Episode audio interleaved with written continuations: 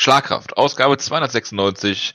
Wir schreiben Sonntag, den 15.04. Sind zusammengekommen in großer Runde mal wieder. Keiner weiß warum, außer dass Wutke darum gebeten worden ist. Deswegen ist er natürlich hier und ich begrüße ihn ausnahmsweise mal zuerst zu meiner Rechten, äh, den Wutke. Guten Abend. Äh, ist es richtig, dass du heute ein Tutorial zum Blading geben wirst? Nein. Schade. Zu meiner Linken äh, begrüße ich äh, den Jonas. Servus. Ich, ich, ich würde ja gerne einspringen, aber ich müsste mich noch vorbereiten, bevor ich die falschen Tipps gebe. Also ähm, steckt euch bitte keine Light Tubes in, in die äh, in irgendwelche Körperöffnungen oder In die so. Armritze? Genau, da, da auch nicht. Steckt Light Tubes in die dafür vorgesehenen Vorrichtungen. Genau, nur, nur da. Was auch immer das heißen mag.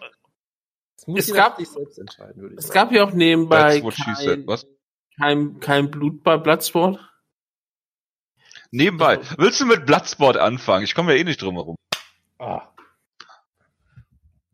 Äh, ich wüsste nicht, warum ich anfangen soll. Ich wüsste gar nicht, wie groß ich über diese Sache reden könnte. Jonas hat die Show, glaube ich, fast mehr gesehen. Ich habe die komplette Show geschaut. Ich habe sie umsonst schauen können, weil Jonas äh, mich vermittelt hat bei, bei Feature TV. ich hab dich vermittelt, ja. Ja, äh, ich, ich habe ich hab ja auch schon mal eine Show für ihn vermittelt, deswegen ist es echt eine gute Sache gewesen. ja wir, Ähm, wir, wir vermitteln uns gerne gegenseitig. Ja, ähm, Matthew Riddle hat ähm, bei am WrestleMania-Wochenende Bloodsport präsentiert. Das ähm, Highlight der Show war auch das Intro, wo sie halt die Musik vom Bloodsport abgespielt haben. Fight to Survive von ähm, Stambosh? Ja, ich glaube Stambosh, ne? Sein Name.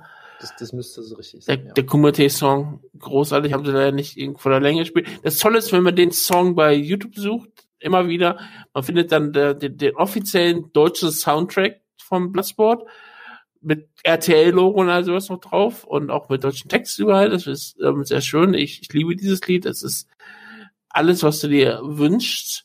Und das ist, äh, ich bin auch dafür, ähm, dass man dieses Lied auch für alle Shootster-Events überhaupt nimmt und dass auch alle Shootster-Events n- nun unter Bloodsport-Regeln sind. Es gab auch einen Satz, den ich fand ich später sehr schön, der weil mich an eine andere Sache erinnert hat. Einer der Kommentatoren hat sich, hat sich auf einmal mal so aufgeregt und hat gesagt, wann hat man schon mal einen Kampf, einen Kampf, einen richtigen Kampfsport gesehen auf unebener Fläche? Ich habe gesagt, ja, jammer. Da- Das war sehr unebene Fläche und das war der Sinn dahinter. Also ähm, Jammerpit. Ja, ich vermisse es immer noch sehr, sehr. Also Wir alle. jammer. Ja, wer hat gewonnen? Travis Youth, ne? Kann sein, ne? Richtig, ja.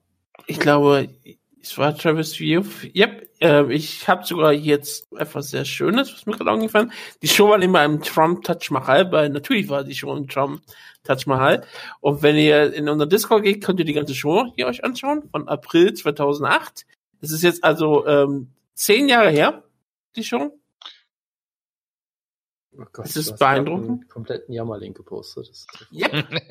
Oh Die Show ähm, hat solche Highlight-Kämpfe wie Oleg Taktarov gegen Mark Kerr, Pat Ja. Smith gegen Butterbean und ein Und das schon an all deren Karriereenden. Das muss man erstmal. und, na, äh, nein, nein, nicht alle sind Karriereende gewesen. Wir hatten ein Turnier mit Rico Rodriguez, Travis Youth, der es gewonnen hat, wenn ich mich kurz erinnere, und Chris Tuschenscherer.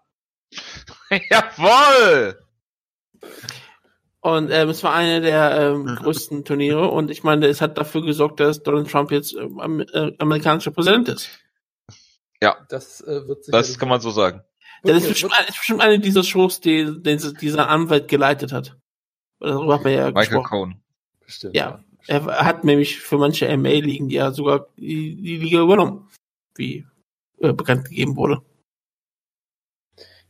Sehr gut. Möchtest du, möchtest du noch mal erklären, äh, was das Konzept hinter dem, hinter dieser, äh, hinter dieser Pfanne war? Warum sie das Äh, haben? damit man sich nicht gegen den Käfig steuern kann. Genau, weil man immer der- abrutscht. Der Haupt, Hauptgrund war, dass man auch damit ja auch äh, mehr Stand and Bang haben möchte, weil es ja schwieriger wird, Takedowns zu holen. Ja, weil, weil es schwieriger ist, Tech-Funktion und weil man nicht gegen den Käfig gedrückt werden kann, weil man ja immer wieder in die Mitte runterrutscht. Ein Konzept, was sich durchgesetzt hat. Eine Sache, die ich übrigens auch sehr schön finde, wenn man Yammer äh, googelt, man kriegt als, als äh, drittes Result, kriege ich zumindest, die Diskussionsseite auf der Wikipedia, auf der englischen Wikipedia. Ja, weil es gibt keine Wikipedia-Seite, die ist scheinbar längst gelöscht worden. Es gibt nur noch die Diskussionsseite. Yep. Das ist, das ist absolut hervorragend. Das ist sehr schade. Ja. Das wäre eine super Überleitung zu Justin Gaethje. Aber ich finde super, dass, äh, wenn, wenn du schon mal wieder da bist, Leo Wutke, dass du sofort natürlich anfängst, über Yama Pit zu reden. Natürlich. Und äh, was man natürlich auch sagen muss, äh, eine Sache, die natürlich Matt Rills Bloodsport so ein bisschen gefehlt hat, ist natürlich zum einen Alexei Olejnik und natürlich Travis Youth und dann wäre die Show doch perfekt gewesen, oder?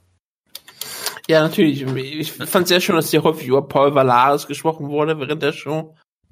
Und, und solche Themen wurden häufig angegriffen, aber sonst es, es fehlte ein bisschen Highlights. Dan Severn kam natürlich zum, zur alten UFC-Musik raus. Das fand, genau. fand ich sehr schön. Hatte irgendwelche random Leute, die irgendwelche Gürtel hochhalten. Das war ja, davon waren zwei. Ähm, Wo UFC war Timo Hoffmann? Davon waren zwei UFC Superfight Championships dabei. Ja, und, und sehr schön. Der hat die noch. Auch, also. ähm, sehr schön fand ich ja auch Filthy Tom Lawler, der mit so einem äh, UFC-Sponsor-Banner-Parodie rausgekommen ist mit Condom Depot-Werbung, der natürlich die ja. Zeit, Zeit, nicht so ganz verstanden hat, weil äh, ich glaube, niemand erinnert sich mehr an diese, an diese Banner, weil die ja schon seit zwei Jahren oder so nicht mehr, nicht mehr gezeigt werden dürfen. Aber ja, das war auch noch sehr schön.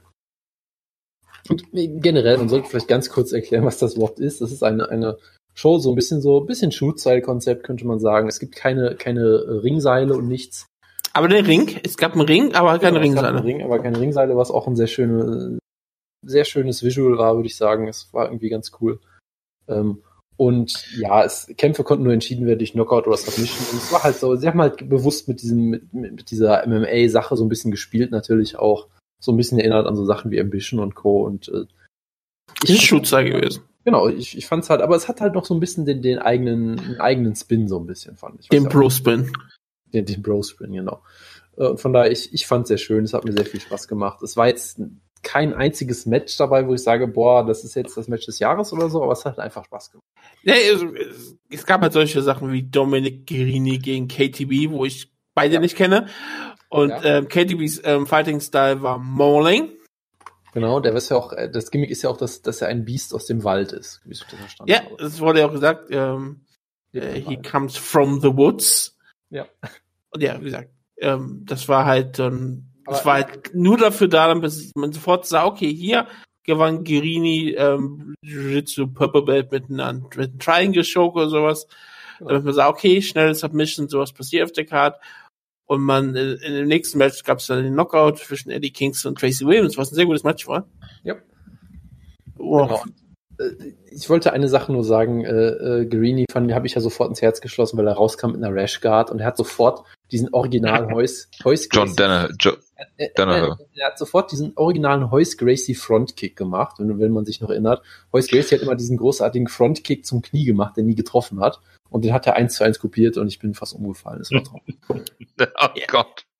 Eddie Kingston im, im Singlet, begleitet von äh, Matthew Riddle, war, war sehr schön. Es war wirklich ein Kampf, guter Kampf gegen ähm, Tracy Williams. Weißt du, an wen mich er hier unfassbar erinnert hat, der gute Eddie Kingston? Im Drew Gulak. Nein, er hat mich unfassbar erinnert an die guten alten Ambition-Tage mit Erik Schwarz damals. Äh, Erik Schwarz war immer, einer der besten an den ersten Anfangstagen von ähm, genau, weil Ambition, Ambition. Die Kingston, die Kingston hatte so für mich so ein bisschen dieses gleiche Setup, dass er halt er, er kann halt einfach hart zuhauen und die immer sofort umhauen, aber er hat sonst eigentlich keine Ahnung, was er macht. Was eigentlich in diesem Stil sehr schön ist. Er hat dann immer versucht, Inside Low Kicks zu zeigen und ich bin fast umgefallen vor Lachen. Das war großartig. Das, das Gimmick stört, äh, fällt ein bisschen kaputt, weil Erik Schwarz war, ist ungefähr 1,90 oder was. Das ist ja ein wirklicher riesengroßer Mann. Kingston ist, glaube ich, irgendwie bestimmt, so, so, wenn man nett so ist, 1,80 oder so. Einfach. Ja, ich meine, ja, klar. Und er ist halt massiv gebaut, Erik Schwarz, und der hat halt dann immer wieder so wie Jonas. Lust, Lust gehauen. Äh, ich glaube, Jonas ist nicht so muskulös gepackt wie Erik Schwarz. Das ist jetzt eine sehr kontroverse Aussage. Du warst ja und, länger nicht hier, Wutke. Okay, das kann natürlich sein. Er kann natürlich jetzt voll auf. Er hat ja früher schon Steroide genommen, Jonas. Das kann natürlich sein, dass er, er jetzt sie auch jetzt privat einfach benutzt. Das, das, gehört jetzt nicht hierhin. Also bitte, ja. Vielleicht benutzt er sie jetzt auch ähm, einfach nur so aus Spaß. Das kann ja natürlich der Fall sein. Aber ähm, Geschmack gekommen, ja. Ja, richtig. Er benutzt sie nur, um gut auszusehen, wie Tim Sylvia. Richtig. Oder um eine Erektion zu bekommen, wie Anderson Silver. Aber das ist natürlich eigentlich das, was Steroide zerstören, deswegen ist es eigentlich nicht besonders schlau von Anderson Silver, solche ich illegalen Dickpills zu benutzen. Dass ich clever bin, was sowas angeht. Ich finde gut, was, dass du bei einem Bloodsport-Segment äh, äh, äh, in der Lage bist, Anderson zu beleidigen. Ja, das ist relativ einfach. Ja. Äh, aber ja, ähm, Eddie Kingston gewann das wunderschön ne, mit, mit seinen Uragen Backfist. Was auch eine, wie gesagt, das ist halt sehr schön gewesen, weil man das verschiedene Stile hier gezeigt. Sehr viel, es war einfach immer sehr viel schönes Grappling, da war nur was schlimm zu sein. Es kam danach auch das Lola des Abends mit Masala gegen Martin Stone. weil ich mag eigentlich Martin Stone immer noch, er ist immer noch ein solider Wrestler, ohne jeden Zweifel. Ja, aber Masada ist halt nicht gut, sagen wir Mas Masada ist A, nie gut und er ist halt wirklich, es ist halt ja das Lustige, du willst halt auch so ein paar Leute in diesen Matches haben, die dann nicht normalerweise reinpassen, weil das nicht immer so ein ähm, Styles Clash ist und das ist eigentlich genau. eine wunderschöne Sache. Und, und, du willst ja auch immer zeigen, dass halt, dass es halt ein anderer Stil ist, dass halt nur weil du ein erfolgreicher Wrestler bist, dass du noch lange nicht bei so einem Stil erfolgreich sein musst. Richtig, aber Masada A hat gewonnen. Ja. Äh, mit dem, mit den schlimmsten Ground Port aller Zeiten. Und er hat auch eigentlich genau gewusst wie die andere hier auf der Guard, was es dann sehr, sehr langweilig macht, aber wenn man anfing, fing der Deathmatch-Wrestler mit langem Bart, mit Piercings im Gesicht und ähm, noch kompletten Wrestling-Klamotten. Also mit, ähm, was hat er halt an, dieses halbe T-Shirt, was er mal hat und so. Und fing dann an zu grappeln. Das war halt dann doch ein bisschen bekloppt. Ja, und vor allem, das Schlimmste fand ich ja, die Kommentatoren hatten ja, die, die Kommentatoren hatten sich ja schon überlegt, was die Match-Story ist. Nämlich, dass Masada halt kein Grappling machen darf mit Martin Stone, dass er dann keine Chance hat. Er hat nur eine Chance, wenn er halt einen wilden Brawl macht. Und währenddessen hat Masada ständig Rolling Leglocks versucht. Das war großartig. Ja, das, war, das, war, das war wirklich gut. Also, also Masada wirkte so, als hätte, er, als hätte er am Abend vorher zum ersten Mal ein einziges Vulkan-Match gesehen und gedacht, das mache ich jetzt auch mal. Ja. Das hat alles nicht so ganz funktioniert. Ist schön. Das wäre auch eine schöne Anderson Silver Überleitung mit Rolling Leglocks es gab mal das andere Highlight des Abends, das außer dem Main Event gab es das beste Match natürlich mit weiter, der Ringkampf äh, repräsentiert hat gegen Tom Lawler, Fifi Tom Lawler. Genau. Fifi Tom, der ja immer noch irgendwie gesperrt ist für Mixed Martial Arts, was aber eigentlich völlig egal ist, denn er ist ein, er sollte weiter einfach Wrestling bleiben, den sie auch richtig hochgehypt haben als einen der härtesten Männer auf dem Planeten Erde weil er halt absolute Monster im Mixed Martial Arts besiegt hat, wie sie gesagt haben. Da haben sie so Bitte. Leute, da haben sie Leute vorgehoben wie Kai Kingsbury, Steven Dalloway und Patrick Cote. Ja. Sie haben ja. nicht einmal John Villante erwähnt. Das ist, das ist tragisch, ja. Da, das ist, okay, das, das geht, das nehme ich ihn persönlich übel. Ja. Kyle ähm, Kingsbury, aber nicht John Villante. Richtig? Ich ja. dachte, du hast Jason McDonald gesagt, aber das, ich bin mir gerade nicht sicher. Oh Gott. Ich glaube, sie haben Jason McDonald gesagt, weil ich glaube, sie haben vier Namen gesagt. Ich bin mir nicht mehr ganz sicher, aber es kann sein. Ja, Kyle Kingsbury war auf jeden Fall dabei. Das ist natürlich ja. bitter. Ja. Ja. Kyle Kingsbury Jambilante, ja, auf jeden Fall. Okay, äh, Matthew, äh, das war auf jeden Fall ein sehr guter Kampf, weil Tom Lawler äh, hier als echter Mixed Martial Arts da aufgetreten ist, auch als hat auch Mixed Martial Arts als Kampfspiel ähm, repräsentiert, während natürlich weiter Pro Wrestling. Ja, und es war halt auch wirklich das, das Pro Wrestling-eskeste Match des Abends, was auch irgendwie ganz cool war.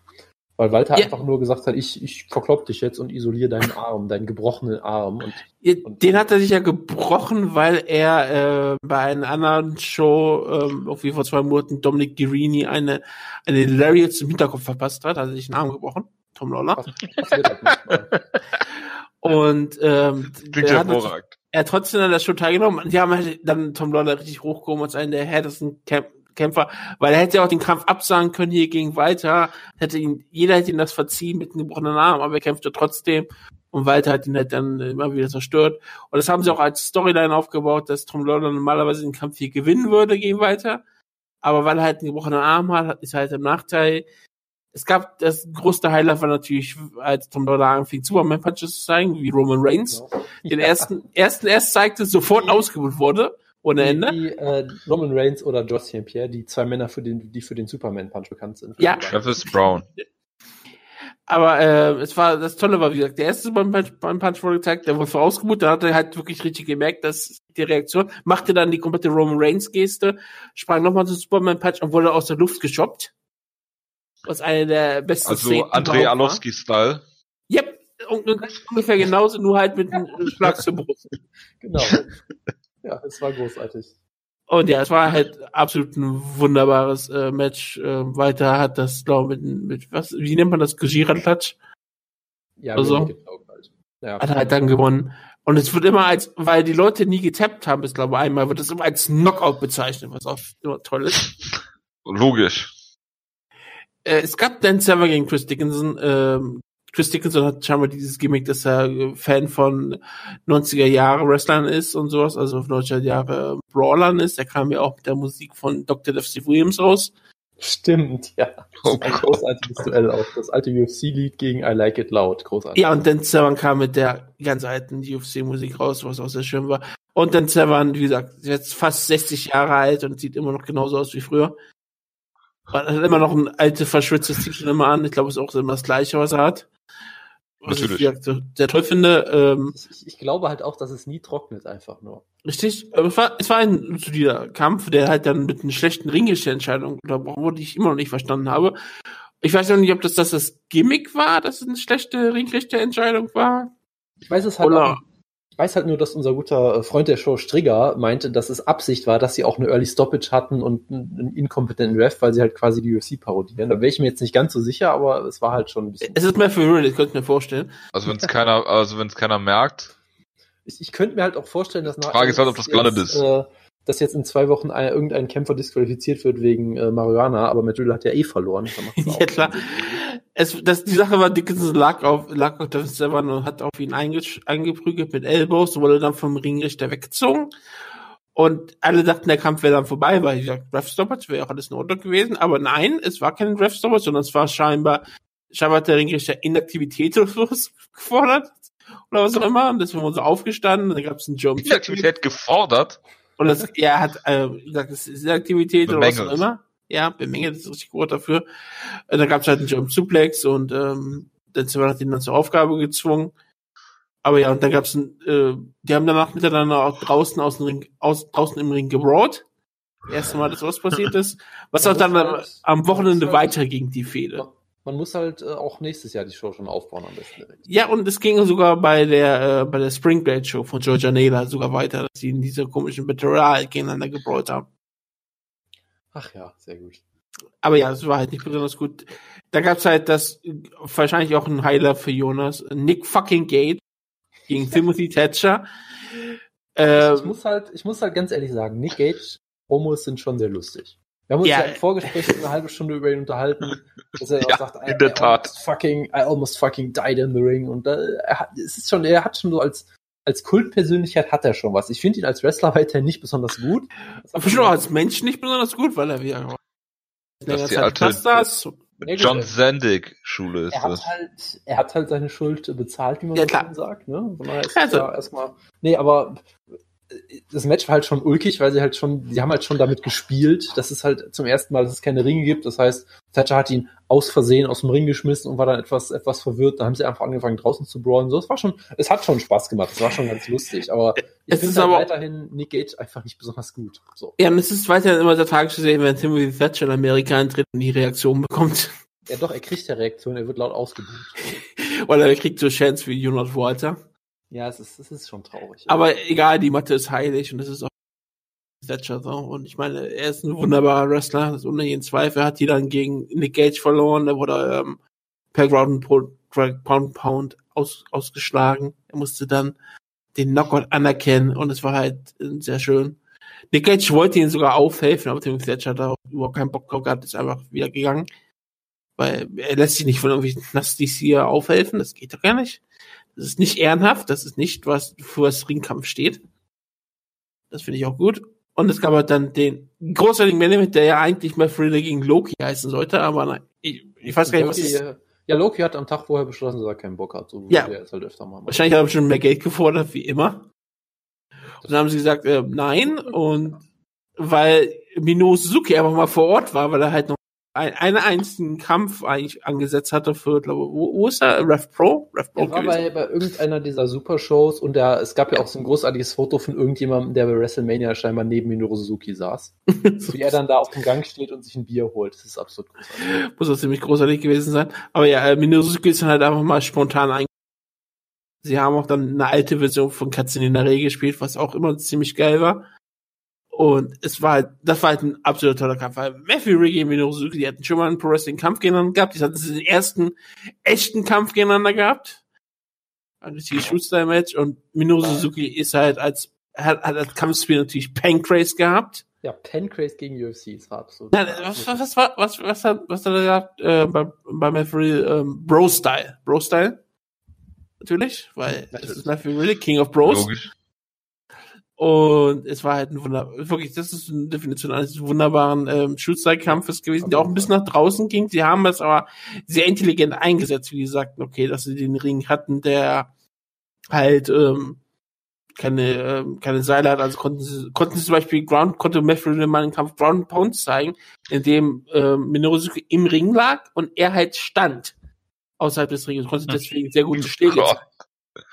Was eigentlich eine ziemlich coole Sache war. Ja, war, und wie gesagt, es macht auch bei Ja, den beiden Sinn, dass sie die Regeln brechen, weil Minoru Suzuki ist halt immer jemand, der Regeln bricht und Matthew Ridley ist ja eigentlich auch immer jemand, der immer über die Stränge schlägt. Und das Beste war halt auch noch, Mizuru Suzuki hat es irgendwie auch noch geschafft, seine, seine Armbar, die er immer in den Seilen macht, zu machen, ohne Seile, so, so, so ein bisschen. Das ist Ja. ein bisschen modifiziert, aber ja, das, das war halt traumhaft. Die haben am besten von allen, die ich da gesehen habe, diese No-Rope-Stipulation auch noch ausgenutzt. Das war halt wirklich ein Match, was du so nur bei dieser Show sehen konntest, was halt echt traumhaft war. Und es hat halt richtig Spaß gemacht und gleichzeitig, wo, es war halt jetzt natürlich kein 20 Minuten All-Out irgendwas, was kann man, glaube ich, so kurzfristig nicht erwarten. Aber es hat halt viel Spaß gemacht und du wolltest halt auch noch mehr sehen. Du wolltest halt das Rematch direkt sehen nächstes Jahr oder so. Also Ja. ich habe direkt gesagt, okay, das müssen sie noch mal machen. Die, die, die Ja, ich- ich hoffe doch. und das sowieso. Also das war eigentlich perfekt in der Hinsicht. Ja, dann- Schuster ist immer sehr schön. Genau, und dann hat Minoru Suzuki auch noch Matt Riddle, glaube ich, umarmt oder so, was irgendwie ein schockierender Moment war, weil ich wusste nicht, dass er zu solchen Emotionen fähig ist.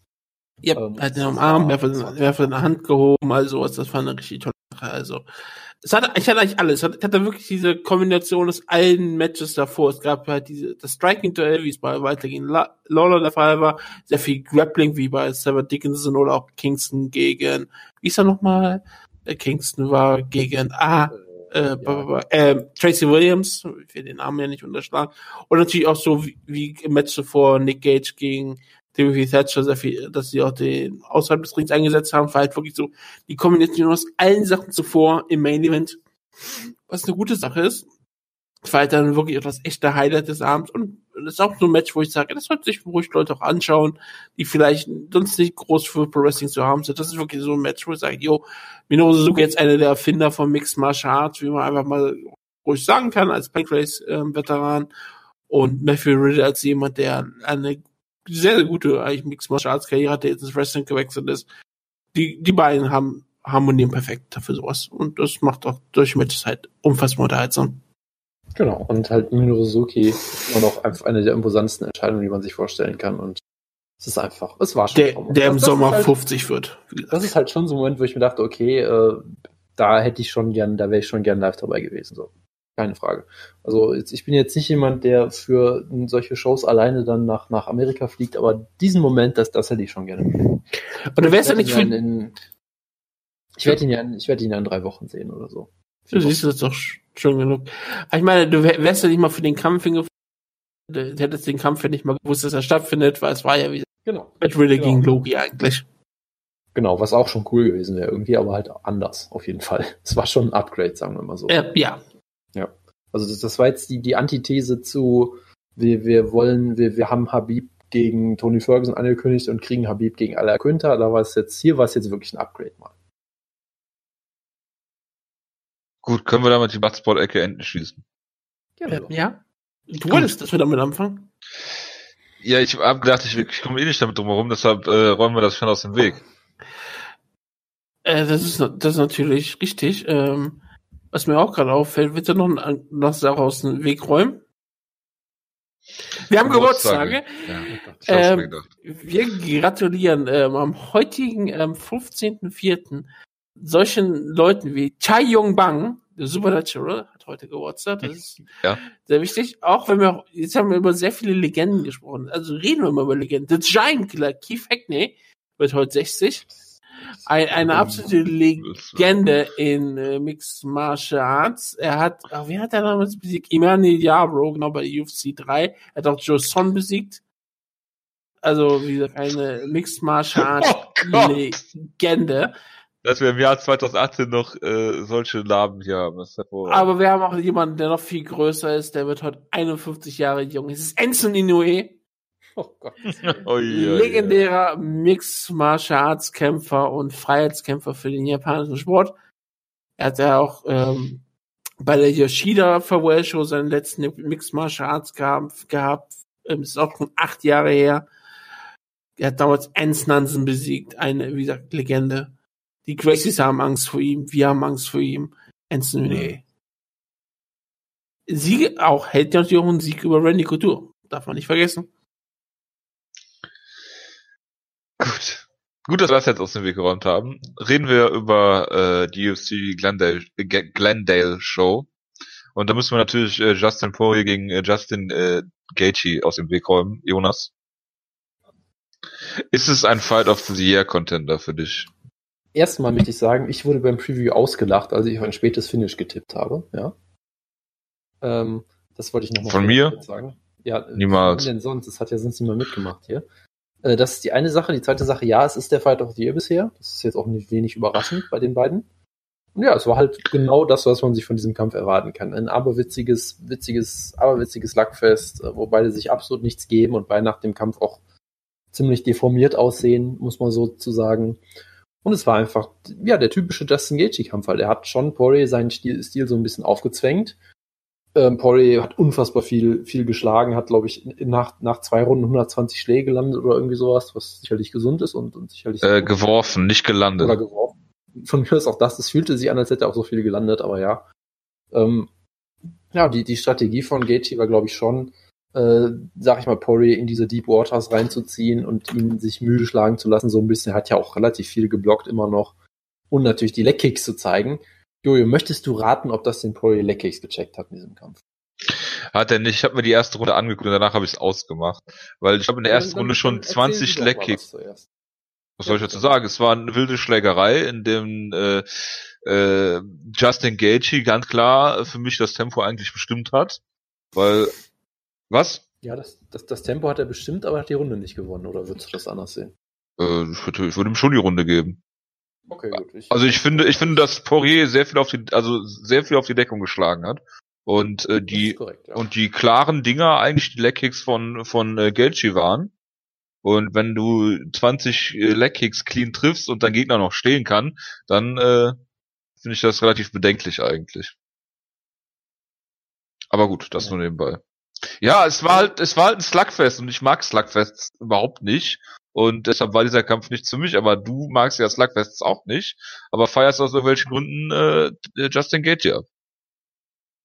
ich, ich, ich feiere nicht jedes Slugfest, aber es muss natürlich schon ein Slugfest auf einem hohen Niveau sein und das hatten wir hier natürlich. Und das war halt ein absolut packender Kampf zwischen zwei der besten Lightweights auf dem Planeten und ich weiß nicht, was man daran nicht, nicht mögen kann, ehrlich gesagt.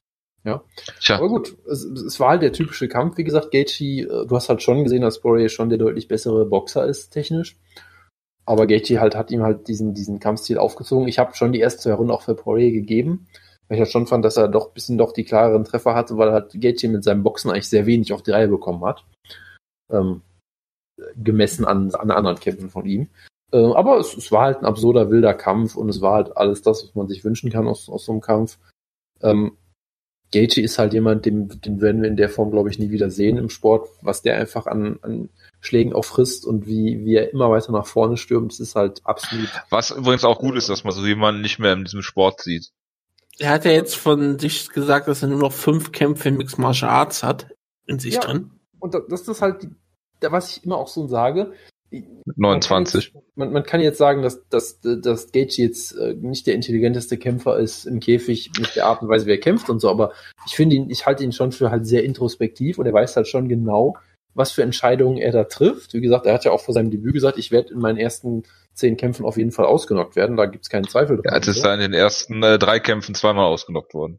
Ja, passiert halt. Er kehrt halt auch gegen. Ja, aber es ist doch, es ist doch, äh, ja, aber er will mit 60 noch Golf spielen. Ich glaube nicht, dass er das noch kann, Tja, wenn er noch fünf äh, Kämpfe so kämpft. Ich sag mal so, ich glaube, dass ein Gaethje ist der, der Erste, der das auch zugeben würde, im Zweifel. Also, ich glaub, Ja, aber das macht's ja nicht, macht's das, macht's das besser? weiß ich nicht. Ich, es ist tendenziell, glaube ich, schon besser, dass er sich da keine Illusionen macht und dass er halt sagt, hey, das ist halt das, was ich machen will und so will ich halt kämpfen. Und dann ist es auch okay. Ja, so. gut, äh, naja, er sagt aber auch, dass er, er hat irgendwie ein, irgendein Degree für Social irgendwas, also er will irgendwie Sozialarbeiter äh, sein. Das heißt, äh, er ist eigentlich nicht darauf angewiesen, so Ja. kämpfen zu müssen. Ja, er will es halt aber machen. Ich meine, er ist halt ein erwachsener Mann und das Mensch das ist halt dann seine Entscheidung. Und das finde ich dann erstmal okay und ich finde, das kann man dann auch so respektieren und zumindest, wie gesagt, ich, ich glaube halt schon, dass es auch viele Leute gibt, die da sehr blauäugig rangehen und sagen, mir wird schon nichts passieren, es wird schon alles gut gehen und so. Und für so jemanden halte ich Gaethje halt nicht zumindest. Das wollte ich damit nur sagen. Ja, ich weiß aber nicht, ob es das besser macht. Das, das kann man ja sehen, wie man will. Also, äh, das, das ist halt immer so ein bisschen die Frage, aber zumindest ist es halt erstmal so. Und ja, es gab halt wieder diese klassischen äh, Gaethje äh, Trademarks, dann natürlich die zweite Runde wieder mit einem Rolling Thunder besiegt, als wäre er fucking Jushin Liger und hat ihn auch damit getroffen und gecuttet. Es war natürlich wieder. Getroffen und gecuttet. Eieiei. Ich, ich vermutet, also ich weiß halt nur, dass Poirier äh, in, in der Ringpause dann auf einmal stark am Bluten war. Und der war Was sagt Peter nicht, Graham dazu? Er hat vorher nicht geblutet, also von daher äh, wird das, wird das, ich, schon der, der, der Move gewesen sein, ja. Ähm, und ja, es, es war halt das Übliche, was man sich vorstellen konnte. Beide waren natürlich auch vollkommen am, am Ende, weil, wie gesagt, unfassbares Tempo. Gaethje hat auch sehr viel eingesteckt. Poirier konnte, konnte irgendwann nicht mehr wirklich gut laufen. Ähm, deshalb habe ich halt auch die dritte Runde an Gaethje dann gegeben, weil ich sage, der Kampf dreht sich deutlich in seine Richtung. Er bezahlt einen hohen Preis dafür aktuell noch, aber es sah halt schon alles irgendwie für mich danach aus, dass der Kampf sich jetzt halt für ihn dreht. Ähm, gerade am Ende der dritten Runde. Es gab dann noch einen Punktabzug für Gaethje wegen Eye-Pokes, gut. Äh, deshalb hatte ich den Kampf dann halt ähm, ja 29, 27 nach drei Runden oder irgendwie sowas. Kann man sich dann ausrechnen.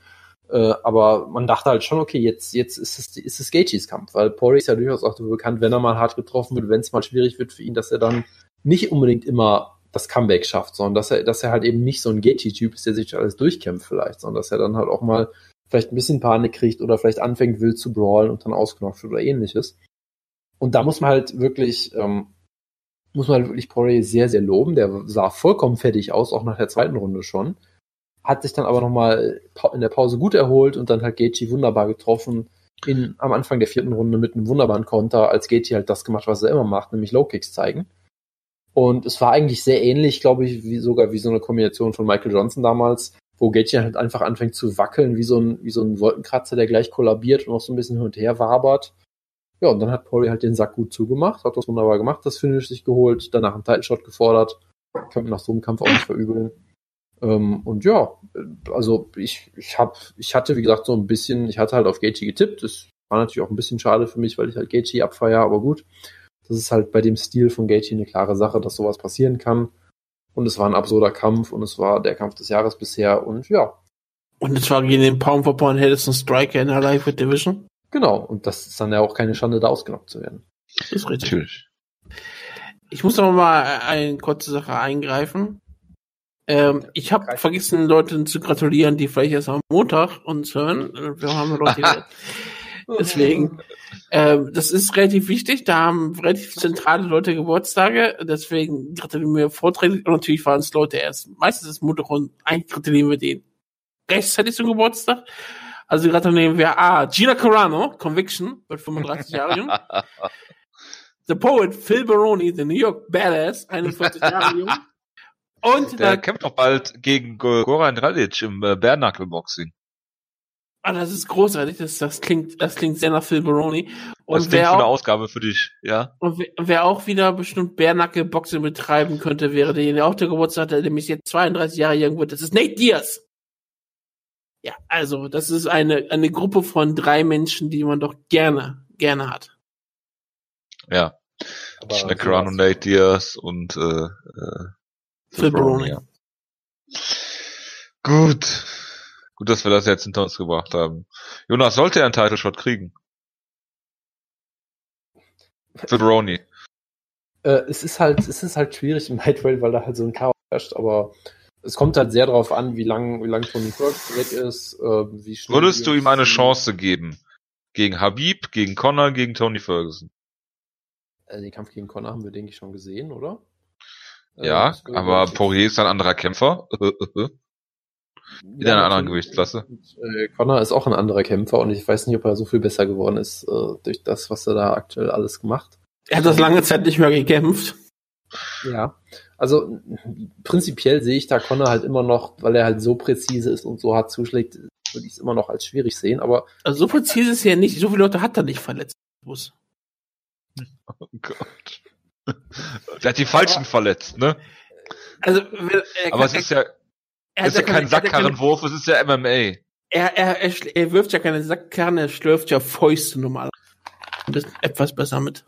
ganz ehrlich, jetzt wo ich drüber nachdenke, es macht für mich keinen Sinn, über irgendwelche Conor McGregor-Kämpfe zu reden, weil die jetzt endlich eh nicht stattfinden werden. Äh, von daher, Aber sie, sie, Dana White ist doch bester Freund wieder mit Connor, weil Connor ja nur seine Der- Leute verteidigt. Es passiert doch nichts. Es. Wir haben letzte Woche schon gesagt, dass nichts passieren wird, also von daher. Ja, logisch wird nichts passieren. Da habe ich ja mehrfach in Cyber rausgefunden. Ja, aber wenn Ach, du hast am Cyborg über Conor McGregor diskutiert? Eieiei. Sehr viel habe ich darüber diskutiert. Oh ja. Gott, Hilfe. Ja, bitte, Jonas. Entschuldigung. Äh, ja, was ich noch sagen wollte, ist, äh, selbst wenn er zurückkommt, er wird nicht gegen Dustin Poirier kämpfen. Das ist die andere Sache. Ähm, von daher muss ich da gar nicht drüber reden. Ich glaube, der Kampf gegen äh, Tony Ferguson könnte ein, ein Duell für die Ewigkeiten werden, auch wieder unfassbar unterhaltsam.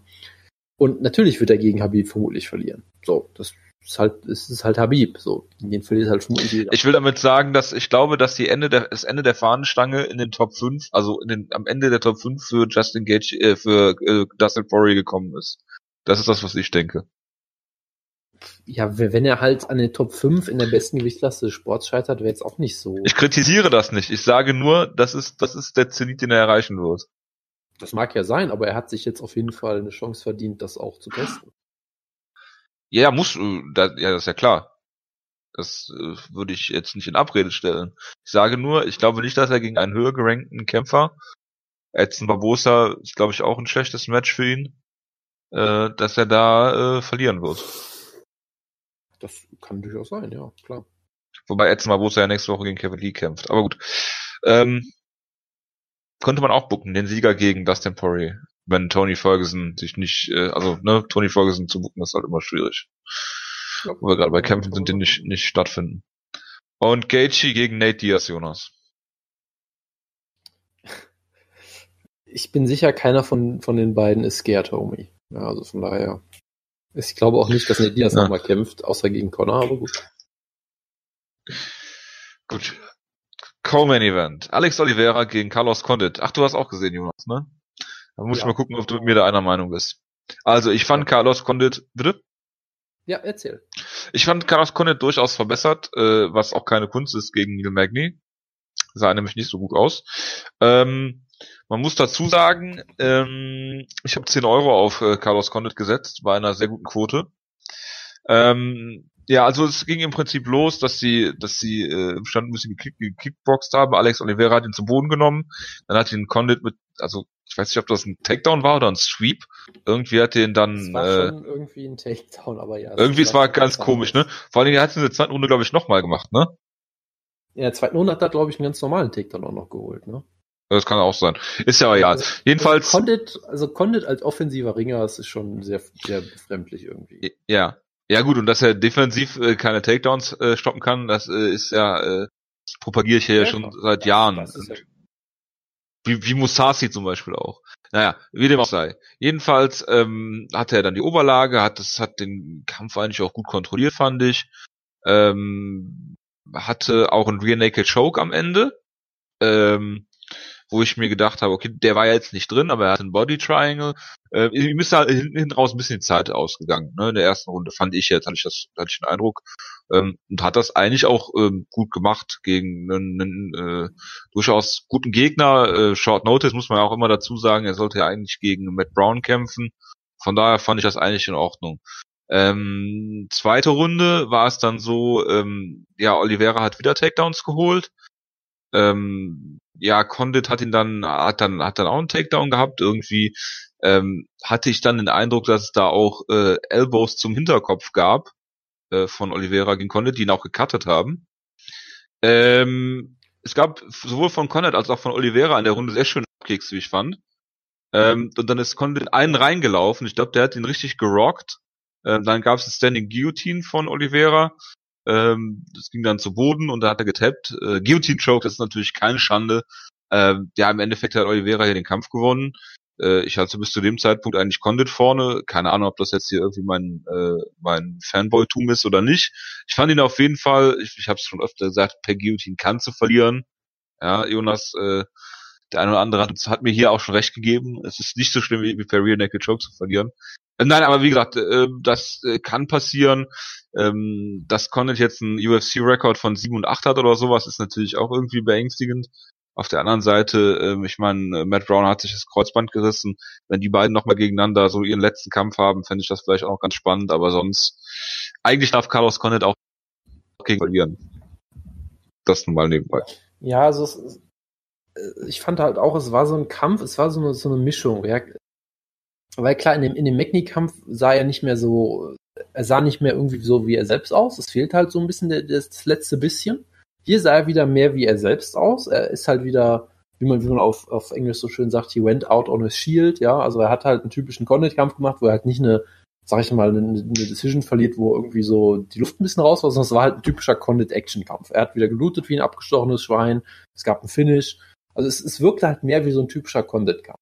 Das ist, sag ich mal, das Positive daran. Das Negative ist halt daran natürlich, er hat verloren auf eine Art und Weise, wie er vermutlich vor ein paar Jahren auch nicht verloren hätte.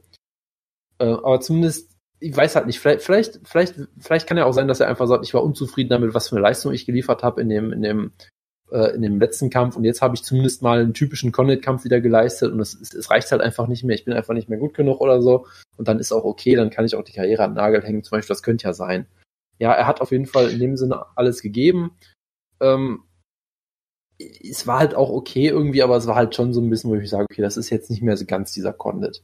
So irgendwie. Weil auf der anderen Seite natürlich, Oliveira. Ja, es halt fehlen halt so, so 20, 30 Prozent irgendwie, ja, ne? Ja, genau. Ich meine, äh, er will, du merkst ja, er will, aber irgendwie gibt der Körper es halt nicht her, ne? Ja, ja, genau. Und ich meine, man kann natürlich auch sagen, hey, Oliveira ist natürlich auch, das habe ich ja vorher so ein bisschen gesagt, worüber du dich lustig gemacht hast, dass er halt physisch schon ziemlich stark ist. Ja, auch, auch im Vergleich zu Condit. Das hat man hier auch durchaus gesehen.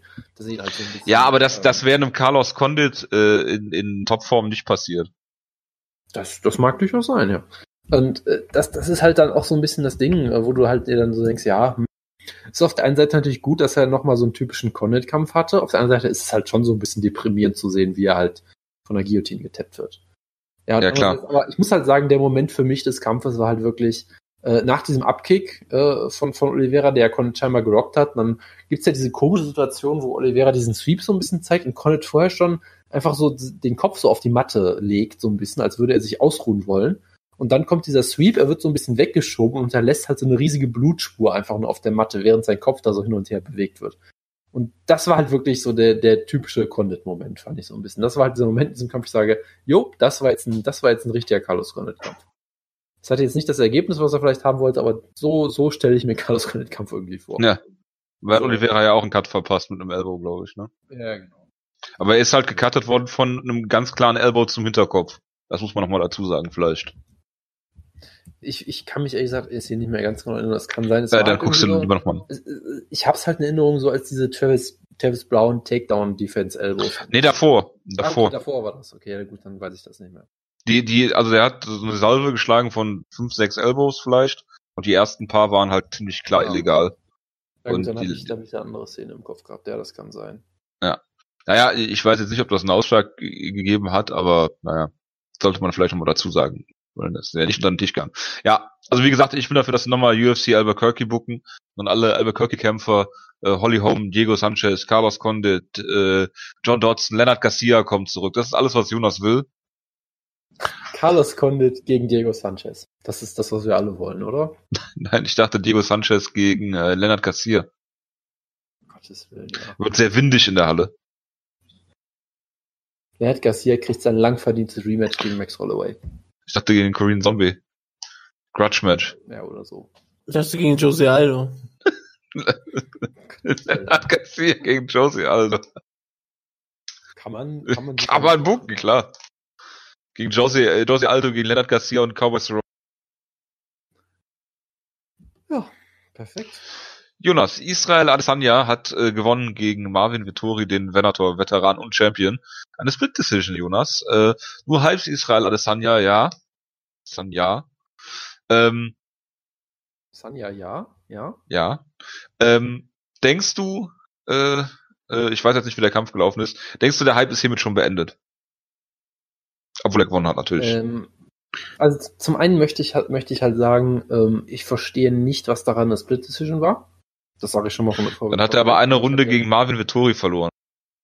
Ja, er hat die letzte Runde klar verloren, hat die ersten zwei Runden klar gewonnen. Also so, klar. Ähm, ich, ich war halt im Nachhinein auch so ein bisschen überrascht, nachdem ich halt gemerkt habe, dass alle meine, meine MMA-Homies wie Patrick Ryman teilweise auch. Ja, da warst du wieder irritiert. So irritiert Auf- warst du das letzte Mal äh, bei dem äh, Kawajiri-Kampf. Ja, du mal.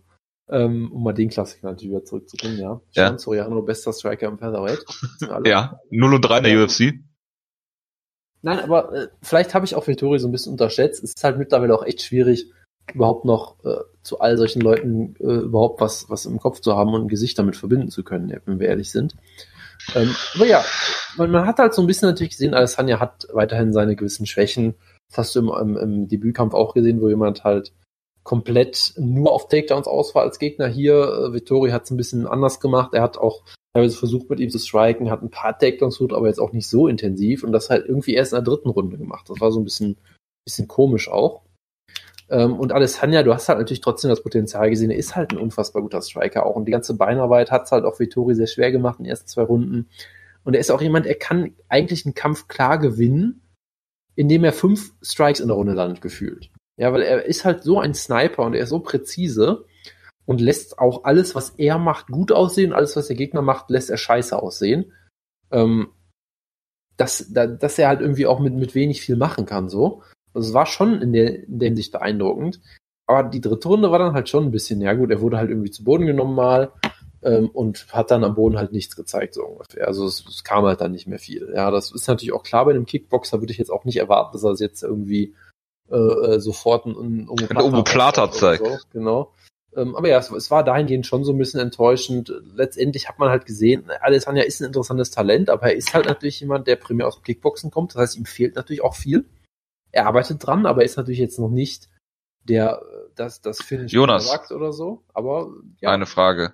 ja bitte. Ist er der Michael Venom Page von der UFC? Nein, weil er im Gegensatz zu Michael Venom Page schon mal gegen ernsthafte Gegner gekämpft hat. Wenn Michael Venom Page auch nur mal gegen irgendwen kämpfen würde, der auch nur, Hallo, er hat gegen Cyborg Santos gekämpft vielleicht, I rest my case. Ja, also der äh, fast zwei Runden gegen Nick Diaz gewonnen hat. Ja, aber die gerade sagen, ich wollte gerade auf Nick Diaz zu sprechen kommen. Ja, gut. Ähm, nein, aber das würde halt passieren, wenn Michael Venom Page gegen ernste, äh, echte Gegner kämpfen würde. Das will ich damit nur sagen. Ja, also es ist halt Okay. ein Work in Progress. Äh, er hat jetzt nicht, er sah jetzt nicht überragend aus, muss man, muss man sagen. Ja, also äh, zum Beispiel jetzt bei Bloody Elbow gibt es ja immer diese Winners und Losers und da ist er halt in der Neither-Column, weil der Autor sagt, es war für mich jetzt auch kein großer Sieg für ihn, weil er irgendwie nicht so toll aussah. Ähm, ja, weiß ich nicht. Also es war halt nicht der, der Hype-Kampf, den sie haben wollten, ja. Ähm, du, du hast äh, du hast natürlich gemerkt, die UFC will ihn auch pushen, sie stellen ihn sofort auf Fox und so. Und dafür war es jetzt nicht die Hype-Performance, boah, geil, ey. Also es war okay, aber es war jetzt auch nicht, nicht äh, großartig, aber hey, so solche Kämpfe brauchst du halt auch als, als jemand, der in der, der in der Situation ist. Du brauchst halt auch harte Kämpfe, wo du merkst, okay, scheiße, so ein paar Sachen laufen dir doch nicht richtig, da muss ich noch dran arbeiten und schauen wir mal, was er daraus macht. Gut, und dann hat Michelle Waterson gegen Courtney Casey gewonnen. Genau. Äh, Ich habe ein bisschen geguckt, es war auf der einen Seite sehr unterhaltsam, auf der anderen Seite auch so ein bisschen frustrierend. Ähm, Courtney Casey hat so, ich sag mal, Carlos Condit-eske Takedown-Defense. Das ist immer sehr schön. gar keine. Ja, das ist immer sehr schön, dass sie, obwohl sie halt so riesengroß ist für die Division und halt gegen den Atomweight kämpft, einfach von allem zu Boden genommen wird. Das ist, ist sehr beeindruckend. Und äh, dabei, dabei würde man bei Courtney Casey irgendwie auch mehr erwarten, weil sie hat eigentlich einen Elite-Background, ja, sie hat einen großartigen Kampfsport-Hintergrund, den sie sich auch teilt mit solchen Leuten wie Jose Aldo und Kenny Florian zum Beispiel. Sie ist Fußballerin, ja. Und Ja. da würde ich halt mehr erwarten, ja. Und es wird dann auch mal groß. Takedown Defense. Ja, sie hat einen Anruf bekommen vom, US Soccer National Women's Team und hat sich aber das Knie zerstört, dann war die Karriere vorbei und dann, und dann weiß ich nicht was und Weißt du, wer auch einen Fußballhintergrund hat? bitte. Conor Walter. McGregor. Walter, ja, das ist, das ist korrekt, ja. Also, und er hat bei Bloodsport erst gezeigt, wie weit man es damit bringen kann. Also, das ist schon, schon ein wichtiger Punkt, ja. Ähm, Conor McGregor hat auch einen Fußballhintergrund. Ja gut, der ist ihre. Die haben eigentlich, wenn dann, einen Gaelic Football Hintergrund. Ja. Ja, gut. Einen Fußballhintergrund haben nur die wahren Ehren wie Connor und Boy. Ähm, nein, aber eigentlich würde man halt erwarten, dass da ein bisschen mehr drin ist, weil sie ist eigentlich eine gute Strikerin, sie ist eine gute Athletin, aber sie hat, denkt halt auch immer, hey, ich habe so lange Arme, ich habe so lange Beine, ich, ich grapple einfach aus der Guard, wenn ich zu Boden genommen werde, ich brauche keinen Takedown-Defense. Und ich sag mal so, für mich hat sie den Kampf damit auch gewonnen, weil der Kampf lief halt immer so. Michelle Watterson hat sie zu, zu Boden genommen, wurde fast submitted und dann war die Runde vorbei. So ungefähr. Und das hat für mich halt dann den Ausschlag gegeben, weil ich sage, eigentlich hat für mich Courtney Casey den Kampf gewonnen. Aber gut, irgendwie ist Casey auch selber schuld, wenn sie halt denkt, dass sie mit so einem Stil Erfolg haben kann. Dann, äh, ja, ist das vielleicht auch mal gut, dass ihr jemand mal zeigt, dass es nicht so ist. Und von daher gab es dann halt die Split Decision für Watterson. Und das war die Main Card. Wird sie ihre Lehre daraus ziehen? Ich weiß jetzt nicht, ob sie vielleicht auch äh, die Lehre daraus zieht, dass sie entlassen wird, aber es war, glaube ich, so die Niederlage in Folge. Aber Auch. ich, ich, ich vermute nicht, nein. Gut. Dann, äh, Prelims hast du nicht gesehen. Wutke Genau. Wilson Reis hat verloren, aber Brad Tavares hat gewonnen. Per Knockout. Das erste Finish von Brett Tavares, seit er Phil Baroni besiegt hat. da schließt sich der Kreis. Ich habe nicht gesehen, was geschrieben wurde. Ich habe es nur in, bei Topology in der ähm, Newsleiste gesehen. Michael Bisping hat sich gegen Brett Tavares geäu- geäußert. Das, das klingt doch sehr schön. Glaube, Tavares, Michael Bisping gegen Brett Tavares? ich glaub, Tavares hat ihn rausgefordert. Ja. Ja, siehst du? War ein toller Kampf. Würde, würde ich das zum Sport zurückbringen? Nein, UFC Honolulu. Gottes Willen. Wie? Gottes Willen, es steht echt schwarz, ich sehe schon. Ja, gut. Äh, ja. Wutke Yushin Okami hat gewonnen. Wutke, ich habe eine Frage an dich. ich war schockiert, dass Yushinokai bei der UFC noch ähm, unter Vertrag ist und dass er ein Welterweight ist. Wieder. Er ist irgendwo Wieder. Einge irgendwo Ich weiß, weil er bei, weil er gegen OSP gekämpft hat in Japan. Wutke, wichtige Frage für dich, ja. Wenn jetzt in zwei Monaten Yushin Okami gegen Anderson Silva kämpft, wer gewinnt? Im Welterweight. Äh, Ähm, Weltlergewicht. Yushinokami gewinnt. Würdest du Geld Hm. darauf setzen? Nein. Okay. Hast also, aus- du hast also deine Lektion gelernt, was das angeht. Richtig. Gut. Und dann, Jojo, bitte rede in aller Ausführlichkeit über Adam Wiczurek gegen Arjan Bula. Brad Imes hat zwei Gogo Plata Finishes in seiner Karriere. Dave Herman hat ein Obo Plata Finish in seiner Karriere. Und soweit ich weiß, war das das vierte Plata Finish erst überhaupt von einem Heavyweight Kämpfer. Adam Wiczurek hat äh, Ayan Bulla besiegt, äh, der einfach ein sehr eindimensionaler Ringer ist, der den Kampf eigentlich nur zu Boden nehmen wollte und dann gestallt hat. Ähm, ja, Wiczurek hat das hervorragend gemacht. Äh, er konnte sich einfach einen Oboplata äh, schnappen und äh, den Kampf hier beenden. Es sah sehr einfach aus. Das ist so eine Sache, wie wenn ich im Stadion sitze und äh, mich über Tore meiner Mannschaft freue. Ähm, aber dann denke auch, ja, mh, das war jetzt ein bisschen einfach und durchsichtig. Also, ähm, wenn man überhaupt keine Verteidigung an den Tag legt, ist das natürlich äh, relativ simpel. Aber das hier ist das zweite Omoplata, finde ich, in der UFC nach Killer B. Ich habe mich sehr gefreut. Mehr kann ich dazu auch nicht sagen. Es war relativ unspektakulär, dafür, dass es ein Omoplata war. Ich weiß nicht, ich enttäusche jetzt Das, das Tolle, viele Leute, aber äh, bitte. das Tolle war halt, ich habe ja wie gesagt die Maincard geguckt und äh, war auch ungespoilt und dann hat halt irgend, irgendwie Daniel Cormier irgendwas von, gese- erzählt von, wir haben ja heute schon Omo Plata gesehen. Ich so, was? Und ja, dann habe ich sofort natürlich nur noch an dich gedacht, lieber Jojo. Es war, es war, er hatte nicht mal Mission Control. Nicht, also der hat einfach aus der Guard, aus der Guard sich einfach einen Omoplata geholt. Es ist Heavyweight, ja. Und sein Ja, es ist ein- einfach schrecklich. Ist ein, ist ein olympischer Ringer und galt als großes Talent oder irgendwie. Ja, ich weiß. Das ist doch großartig. Ja, und es ist, äh, ja, es ist einfach, es ist einfach. Wir brauchen, äh, Wutke, wir brauchen Adam Milstead wieder. Ja, da müsste da, damals ein Ich glaub, der ist jetzt im Fight of the Kandidat gegen Chris De La Roca gehabt. Das Ja. werde ich nicht vergessen. Das wird Das ist niemand einer vergessen. der Höhepunkte in der UFC-Geschichte. Ja, dieser Kampf. Von. Ach ja, ja gut. Äh, über mehr können wir jetzt auch gar nicht reden. Das macht aber auch nichts. Wir kommen zur News-Ecke. Äh, Wutke, guckst du eigentlich noch Bellator? Nein? Wirst du die Show in zwei Wochen gucken? Mir gegen Emelianenko? ich werde wahrscheinlich mir GIFs ansehen vom Main Event, wie in aufgeben muss, ja. Ja. So, so. Möchtest du kurz was zu dem Kampf sagen, Wutke? Wir, wir warten schon sehnsüchtig auch, ja, darauf, dass du was dazu erzählst, so wie Frank Mir als sehnsüchtig auf das Ende der äh, Trainingssitzung mit äh, Dan Hardy in den Bergen von Albuquerque wartet. Training mit Dan Hardy? Das ist jetzt ein, eine Anspielung, die schon etwas älter ist. Okay. Ja. Auf, auf Kennst du das nicht? Hardy, aber ich, das war UC Embedded oder so, wo sie zusammen einen Hügel ja.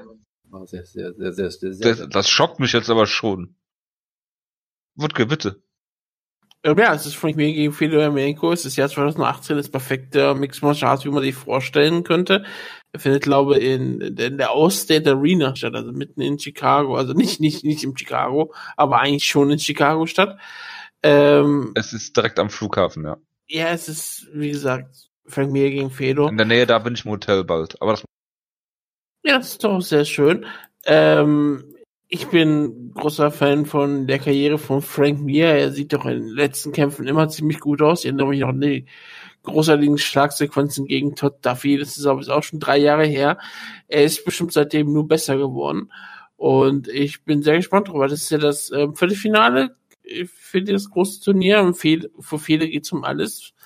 Er muss jetzt hier seine Ehre retten im Mixed Martial Arts. Er hat ja ähm, Bellator bisher eine sehr erfolgreiche Karriere hingelegt. Gegen Matt Mitrion hat er nur knapp verloren. Davor hat er Fabio Maldonada besiegt oder Jadip Singh. Also er war auf einem sehr ähm, guten Weg, wieder ein Topkämpfer zu sein. Da kam er, kam er zum, zu, zu Niederlage gegen Matt Mitrion. Aber gut, das, das kann jedem passieren. Das kann jedem Top-Schwergewicht passieren, gegen Matt Mitrion ausgenockt zu werden. Gegen Frank Mir sieht es ein bisschen anders aus. Ich erwarte hier eigentlich ein ausgeglichenes Duell auf Augenhöhe. Ähm, das, das, die war, ich habe schon immer gesagt, dass Frank Mir ähm, gegen Fedormenko immer eine Chance hätte, selbst in, zu besten Zeiten von beiden Kämpfern. Frank Mir ist ein gefährlicher Grappler und ich sage auch in der jetzigen Zeit sehe ich Frank Mir weiter vorne, indem ich sage, Fedor knockt ihn zu Boden, geht hinterher und landet in einer Armbar. Ich sage, es wird eine Omoplata werden von ähm, Frank Mir und dadurch wird er den Kampf gewinnen.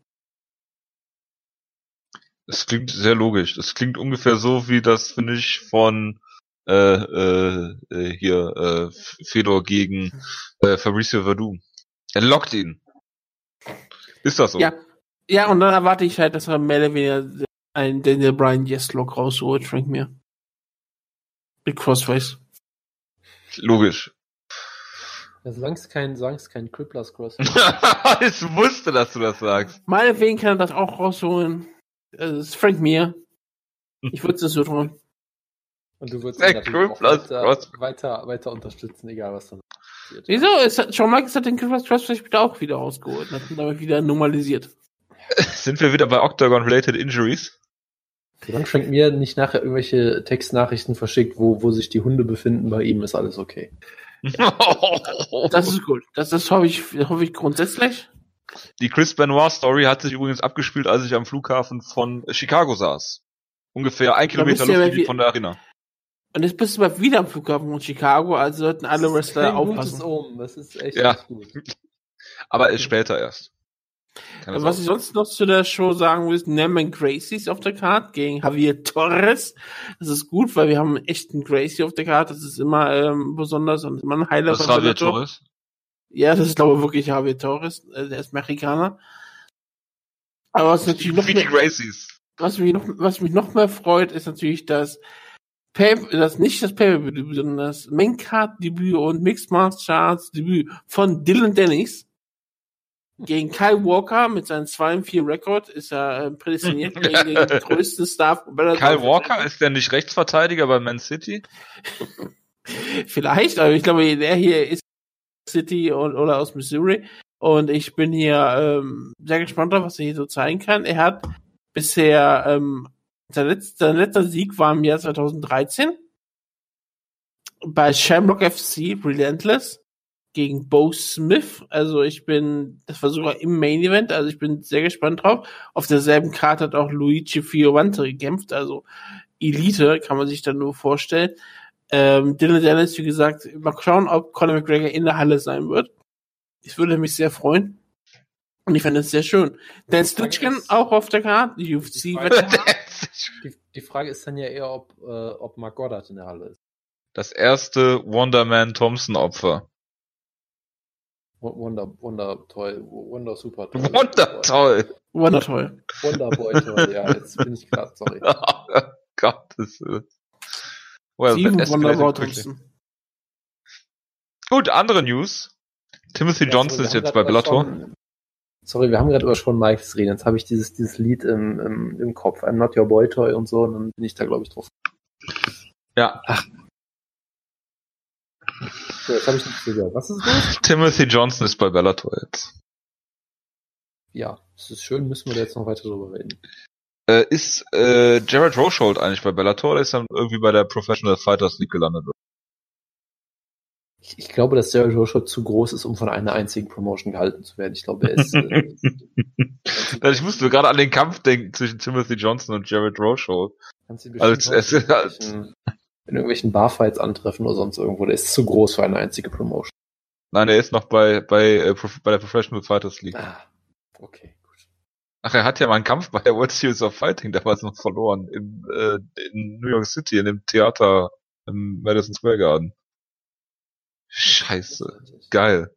Ja, äh, ja, Jared Rochold hat es mal geschafft, nicht ausgenockt zu werden von Timothy Johnson, weil er gegen ihn gefallen ist.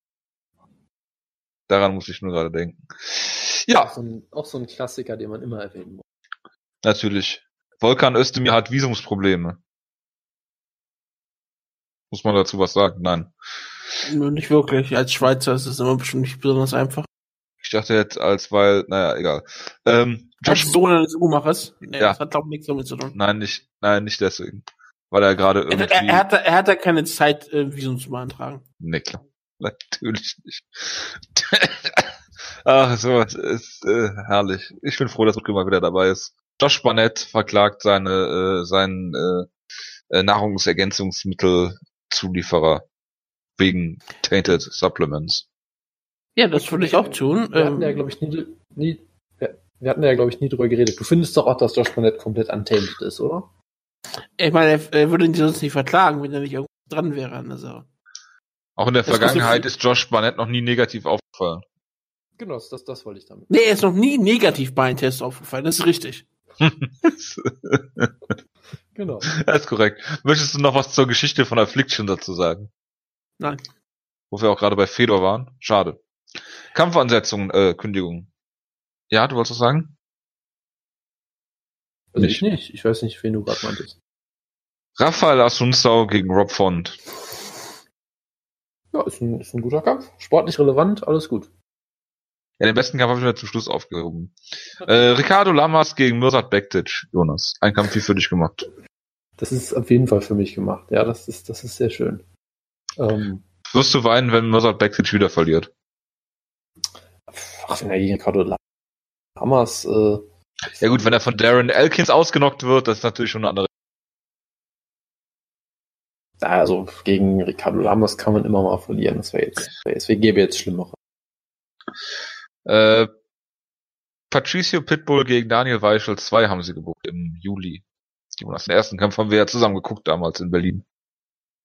Das ist korrekt und ich hoffe mal, dass äh, Pitbull jetzt diesmal endlich professionell genug ist, das Gewicht aufzumachen. Und ich glaube, wenn er, wenn er das macht, dann wird der Kampf ganz anders ausgehen. Ganz Gut, er hat ja im ersten Kampf auch schon das Gewicht gemacht, das wissen viele nicht. ja, aber da- das, das macht schon einen Unterschied, diese 0,2 Pfund oder was auch immer. Die er beim ersten Versuch nicht hatte, okay. das, das, Gut. Das, das, du, man müsste mal ausrechnen, äh, mit Hilfe von, äh, mit, mit Hilfe der UFC Schlagmaschine, wie viel äh, Units zusätzlicher Schlagkraft Einheiten, das ausmacht. Genau. Das wäre sehr Ja. wissenschaftlich und sinnvoll, finde ich. Jose Aldo gegen Jeremy Stevens. Das ist echt so ein Kampf, wo man sich irgendwie langsam Sorgen macht, ob Stevens Jose Aldo einfach knockt. Und es sollte nicht passieren, aber irgendwie langsam mache ich Ich glaube nicht, dass es passiert. Ich auch nicht natürlich, aber Jose Aldo hat halt auch eine komplette Karriere hinter sich. Der ist halt mit 32, äh, ist halt auch schon, der ist halt aktiv seit er 18 ist oder irgendwie sowas, glaube ich. Und von daher, man, man weiß es halt nicht. Hat viel einstecken müssen in den letzten Jahren, also. so Ja gut, aber gegen wen, gegen wen hat er denn verloren? Zweimal gegen Max Holloway. Und gegen Ja, Conor McGregor. Natürlich. Natürlich, Also- deshalb sage ich ja, deshalb sage ich ja, dass er gewinnen sollte, ist ja keine Frage, aber ich mache mir ja schon so ein bisschen Sorgen darüber. Und das wäre halt für mich als riesengroßer Aldo. Über den machst du dir Sorgen, aber über Justin Gaethje nicht. Möchte er nicht sowieso seine, möchte er nicht sowieso eigentlich verlieren, damit er seine Boxkarriere starten kann? Ja, keine Ahnung.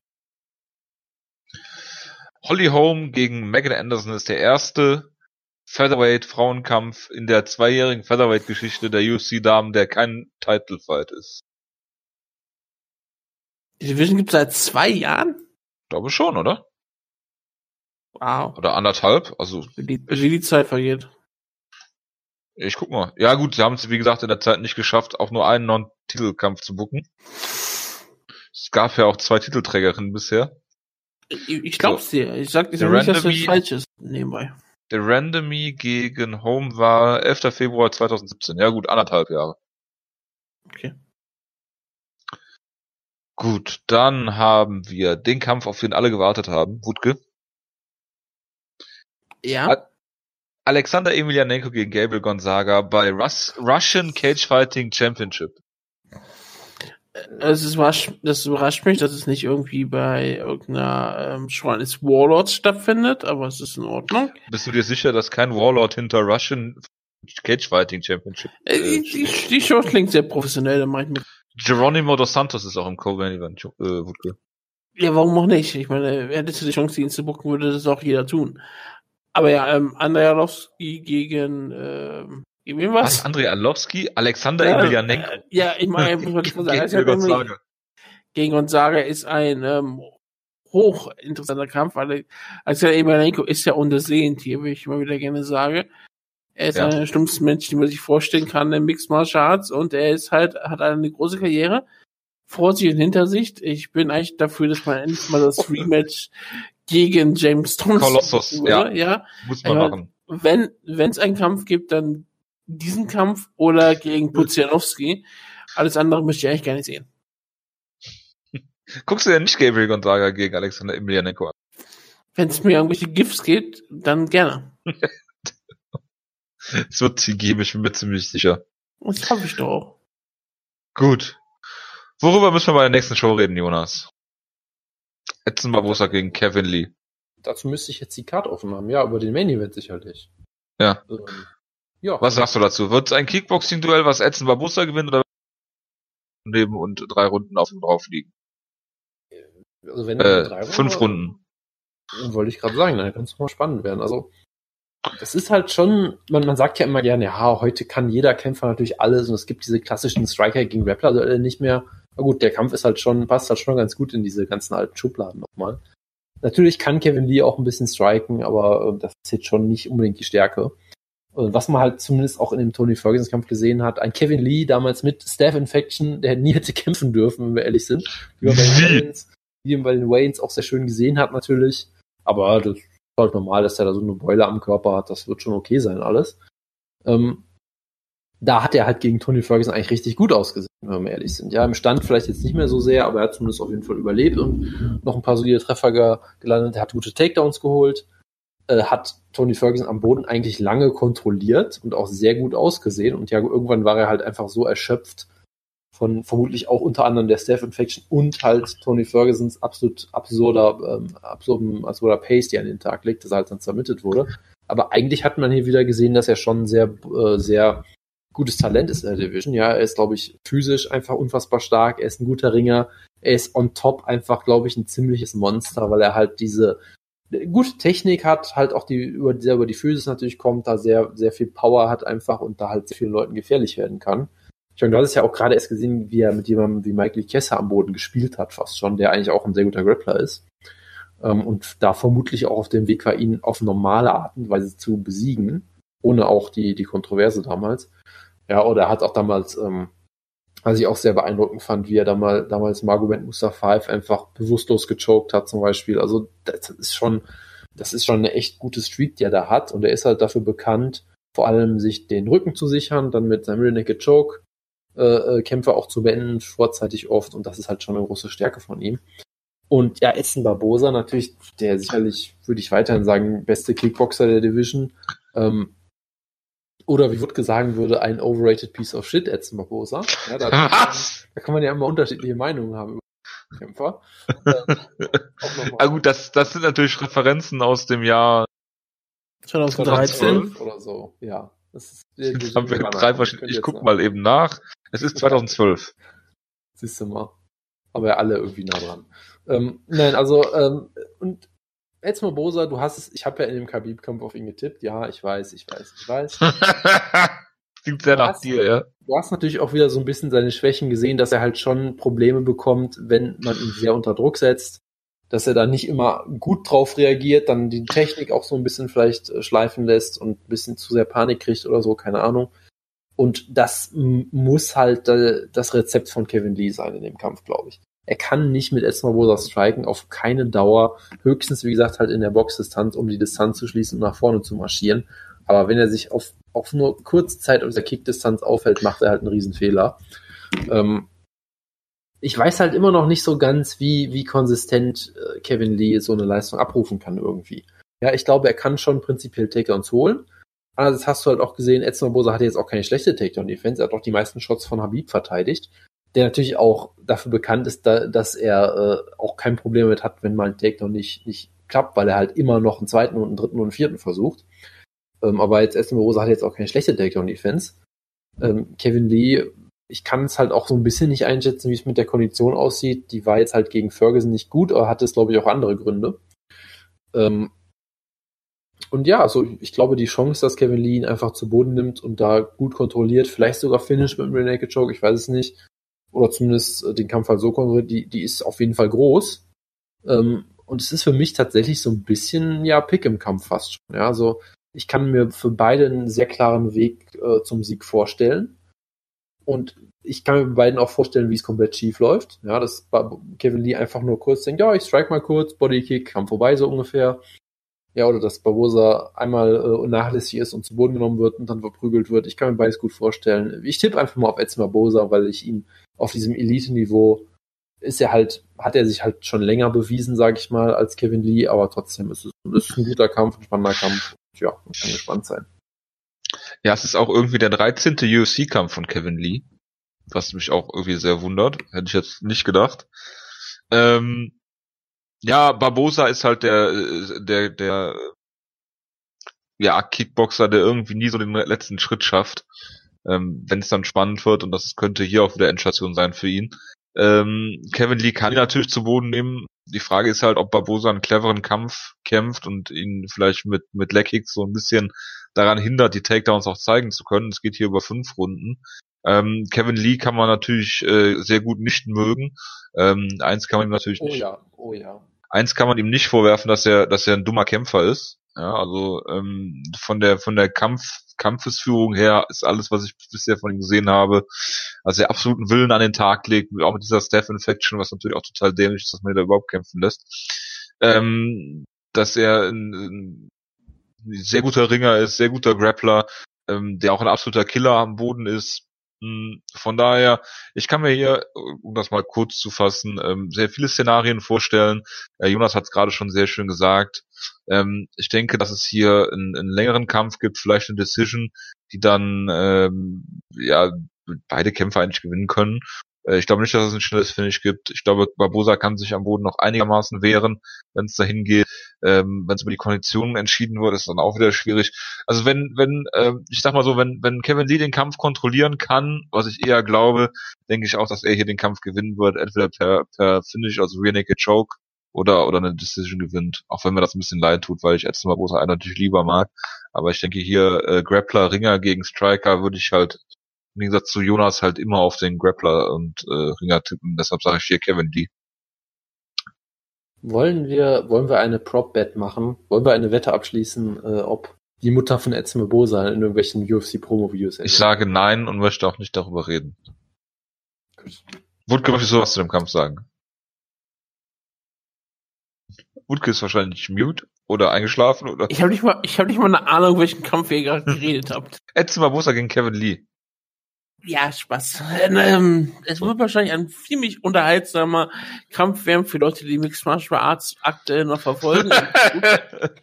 ähm, es ist sportlich relevant und Edson Barbosa hat eigentlich immer unterhaltsame Kämpfe. Und ich vermute einfach mal, dass Kevin Lee ein, einen Kampf gewinnt, der ähm, die Leute ähm, nicht so unterhält, wie sie erwarten. Ich glaube, es wird eine ähm, fünf Runden Decision werden und Leute werden danach ähm, enttäuscht sein. Okay. Und für Jonas ist es ein Fight of the Year Contender. Ja, weil wenn man mit solchen Erwartungen reingeht, wird man meistens enttäuscht. Frankie Edgar kämpft einen Monat, anderthalb Monate, nachdem er ausgenockt worden ist von Max, nee, von, äh, von wem ist er ausgenockt? Von Brian T. City Ortega ist er ausgenockt worden. Äh, kämpft er gegen Cap Swanson in einem Rematch, was, ich glaube, wir haben letztes Mal schon drüber geredet, ich möchte nicht sehr viel darüber reden, äh, in meinen Augen Frankie Edgar nicht zu beweisen hat, nicht bringt. Er ist immer noch äh, konkast, Gehirn erschüttert und äh, ich glaube aber dennoch, dass es reichen wird, Cap Swanson hier mindestens eine Decision abzutrotzen. Ja, ich weiß auch nicht, wir haben ja schon drüber geredet, der Kampf macht auch irgendwie keinen Sinn, weil selbst wenn er gewinnt, hat er damit auch nichts bewiesen, sondern nur, dass er halt den Status Quo wieder gehalten hat irgendwie. Also ja, ich habe keine Ahnung, so also, lo losgelöst von allem wäre es eigentlich immer noch ein ziemlich faszinierender Kampf, so kann ich mich halt null drauf freuen. Deshalb, ich tippe und hoffe einfach mal auf Frankie Edgar, weil ich nicht sehen will, wie der hier ausgenockt wird, äh, weil er halt eindeutig nicht nicht den Kampf hätte annehmen müssen, annehmen sollen oder irgendwie sowas. Deshalb hoffe ich einfach mal drauf, dass er gewinnt, aber naja. Wutke, möchtest du noch was über Palmen erzählen? Nein, nicht wirklich, nein. Man muss sich mal vorstellen, Cam Swanson ist auf Nummer 4 gerankt, hat Siege äh, im Jahr 2016 über Hakran Diaz, Kawajiri, Duhu Choi und jetzt letztes Jahr über Artem Lobov und hat gegen Ortega verloren. Und damit ist er auf Nummer 4 gerankt. Sehr interessant. Chase Sherman kämpft gegen Justin Willis. Das interessiert mich null. Jonas, möchtest du dazu was sagen? Das wäre jetzt eher so ein Wutke-Kampf, würde ich sagen. Aber Wutke, möchtest du was zu Heavyweight sagen? Schlechten ähm, Justin, Justin Willis war früher bei IGF. Oh Gott. Ähm, er war, hatte zwei Siege, glaube ich, gehabt. Aber mehr kann ich mich nicht dran erinnern. Er war auf jeden Fall ein in dieser wunderbaren Enoki-Liga dabei. Sitzt in der UFC aus irgendwelchen Gründen, weil sie Heavyweight suchen. Aber ja, ähm, er sollte wahrscheinlich, er ist eigentlich kein besonders guter Kämpfer. Aber Shay Shum ist nur nicht wirklich viel besser, deswegen erwarte ich, dass es wahrscheinlich der Kampf des Abends sein wird. Weil es Heavyweights sind und die striken. Ja, und es wird entweder ähm, ähm, furchtbar schlecht werden und Leute nicht unterhalten, oder es wird furchtbar schlecht werden und Leute extrem unterhalten. Okay. Apropos furchtbar schlecht. David Branch gegen äh, Thiago Santos. Big Monster. Das ist halt so ein Kampf, ich glaube, wenn der. Warum ist Big Monster nicht in der UFC? Da gibt es sicherlich viele Gründe für. Also, ich okay. sag mal so, ich glaube, wenn, wenn Thiago Santos gewinnt, wird das sehr lustig, weil er wird ihn hier brutal ausnocken, irgendwie Bodykick und das wird super. Wenn David Branch gewinnt, wird es halt ein David Branch-Kampf. Ähm, ich bin mir ziemlich sicher, dass es ein David Branch Kampf wird. Ja, ich mir halt auch, weil Thiago Santos ist halt auch leider nicht so gut, wie man das immer gerne hätte. Ist halt ist ein halt, Actionkämpfer, der nicht gut ist. Ja, und er ist, er ist sehr, halt sehr gut darin, Leute zu besiegen, die halt okay sind, die halt solide sind, so auf dem UFC-Niveau, aber halt gegen die Top-Leute klappt es halt okay. irgendwie nie. Was ist der spektakulärste Knockout von Thiago Santos? Ähm, der tritt gegen Sacking Pünde? Falscher Thiago Santos, aber okay. Okay. Was macht der nicht? Ich äh, gebe dir einen Tipp. Äh, er ist äh, Eishockey-Enforcer gewesen. Ah, Steve Fossé. Genau, richtig. Sehr gut. Der jetzt auch irgendwie, was macht der jetzt? Boxen? Der, der ist Boxer, ja. Ah, okay. Gab es da letztens irgendwann so einen Artikel mal, den wir hier diskutiert hatten vor ein paar Monaten. Ich weiß mal auch nicht mehr, was genau drin stand. Jonas, du hältst ja sehr große Stücke auf Brad Johns. Der kämpft jetzt gegen Aljamain Sterling. Ja, das, das ist ein spannender Kampf, der so ein bisschen wehtut auch. Sterling halt auch. Ähm, ja, äh, natürlich auch einen Step, äh, einen Schritt zurück machen muss, nachdem er von Marlon Moraes so brutal ausgenockt wurde. Ähm, aber ja, das ist ein sehr guter Kampf. Brad Jones hat natürlich mein Hype-Talent äh, äh, Quango Quack was glaube ich, besiegt. Achso, ich dachte Joe Soto. Jetzt muss ich ihn natürlich hypen wiederum, aber Brad Jones ist auch ein sehr interessanter Kämpfer, guter Grappler. Ähm, ist, er Schotte? Ich weiß es gerade gar nicht mehr. Oder Waliser? Waliser. Das war Lisa. Das weißt du ich noch. Ja. ja. Verzeihung, ja. Ähm, ich, ich muss ihn jetzt wieder den Gareth Bale Simre. ich mich wieder daran erinnern kann. Gut. Ähm, aber ja, das ist ein, das könnte auf dem Boden ein faszinierender Grappling-Kampf werden, auf jeden Fall. Äh, Da kann man gespannt sein. Ich würde Denkst du, dass Aljamain Sterling sein Ringen in Reverse einsetzen wird und dann ein hässliches Kickbox-Duell gegen Brad Jones gewinnt? Es wäre traumhaft, aber ich hoffe einfach mal nicht drauf. Gut, dann haben wir noch Jim Miller gegen Dan Hooker. Das ist so ein totales random Matchup, wo ich mir erst dachte so, hä, was? Aber dann dachte ich mir so, ja gut, es ist halt Jim Miller. Ja, of the Fighting Miller Brothers. Der kämpft gegen jeden Kämpfer im Roster, glaube ich. Und warum soll er nicht gegen, gegen den Hooker kämpfen? Ja. Wenn er dann nicht mal wieder, wenn er dann nicht, wenn er noch Zeit hat äh, zwischen seinen Liedern über Conor McGregor. Gut, möchtest du was zu Jim Miller of the Fighting Miller Brothers sagen? Und das hat, ja, du hast mir da schon den ganzen Content weggenommen. Das ist alles, was ich, Content. was ich zu Jim Miller auf dem Fighting Miller Brothers sagen könnte. ähm, er war mal einer der ähm, höchst geranktesten Char Charaktere in UFC Undisputed. Charaktere, achso, ja. ja, er hatte, glaube ich, 90 overall in der Lightweight Division, 91. Also, es ist Zu Recht. für mich beeindruckend, wie, Weil er hatte nicht die äh, Machida äh, Takedowns. nein, und er war auch nicht so gut wie zum Beispiel Dana White aktuell. ja, das stimmt. Das ist ja auch soweit, finde ich plausibel. Ryan LeFlair ist jemand, den Jonas mal gehypt hat. Ja, Mehr habe ich dazu nicht zu sagen. Ja, mehr muss man dazu auch nicht sagen, oder? Nö, ich meine, er hat die typische Karriere von jemandem genommen, äh, den du gehypt hast. Ja, er ist weiter in der UFC aktiv, auf dem höchsten Level des Sports. So. Jonas, hype doch mal Magomed äh, Bibulatov. Kämpft Das gegen Ulka Sasaki. Kann ich nicht tun, das würde mir zu sehr wehtun. Auch wenn ich in dem, in dem Fall würde ich so wirklich hoffen, dass der Halbfluch dann auch passt, aber kann, kann ich nicht tun. Tut mir leid. Geht nicht. Wutke, was ist der bekannteste afghanische UFC-Kämpfer? Sechsiger Junior. Das, ja. So hieß unsere Ausgabe 202 oder sowas. Ja. Ich möchte aber, dass du-. Wir warten alle darauf, dass du den Nachnamen aussprichst, nachdem du schon Tuschescherer gesagt hast heute. Junior. Okay.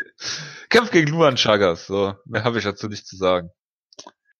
Corey Beastin 258. Wie, wie war nochmal der neue Nickname? Overdrive oder Overtime, ich habe keine Overtime, glaube ich. Ja, ich habe, ich, aber es, äh, Beastin 258 ist ja nur noch die Brand. Er ist jetzt Overtime, kämpft gegen Patrick Cummins. Er kämpft also nicht gegen Sia Badusada. Das finde ich gut. Nein, ist auch eine völlig andere Gewichtsklasse, macht aber nichts. Das spielt keine Rolle. Leslie's, Leslie's, ja, wir sind nicht in Japan, Wutke. Wir sind in Atlantic City. Sind wir- Aber ist nicht das im Trump-Touch ein- machen. Ja, Was? wollte ich gerade fragen. Ist So wie bei Yama, das fand ich auch in Atlantic City. In Ja. Touch Mahal. Nein, das ist im, in der äh, Boardwalk Hall. Warum sind wir nicht in Trump Touch Mahal? Existiert das überhaupt noch? Äh, ich glaube nie. Ich weiß es nicht. Mal eben nach. Weil ich meine, es ist Dana White, diesen diesen Kumpel. Die sind äh, so. Nein, es ist mittlerweile das ist Hard Rock genau. Hotel und Casino. Was?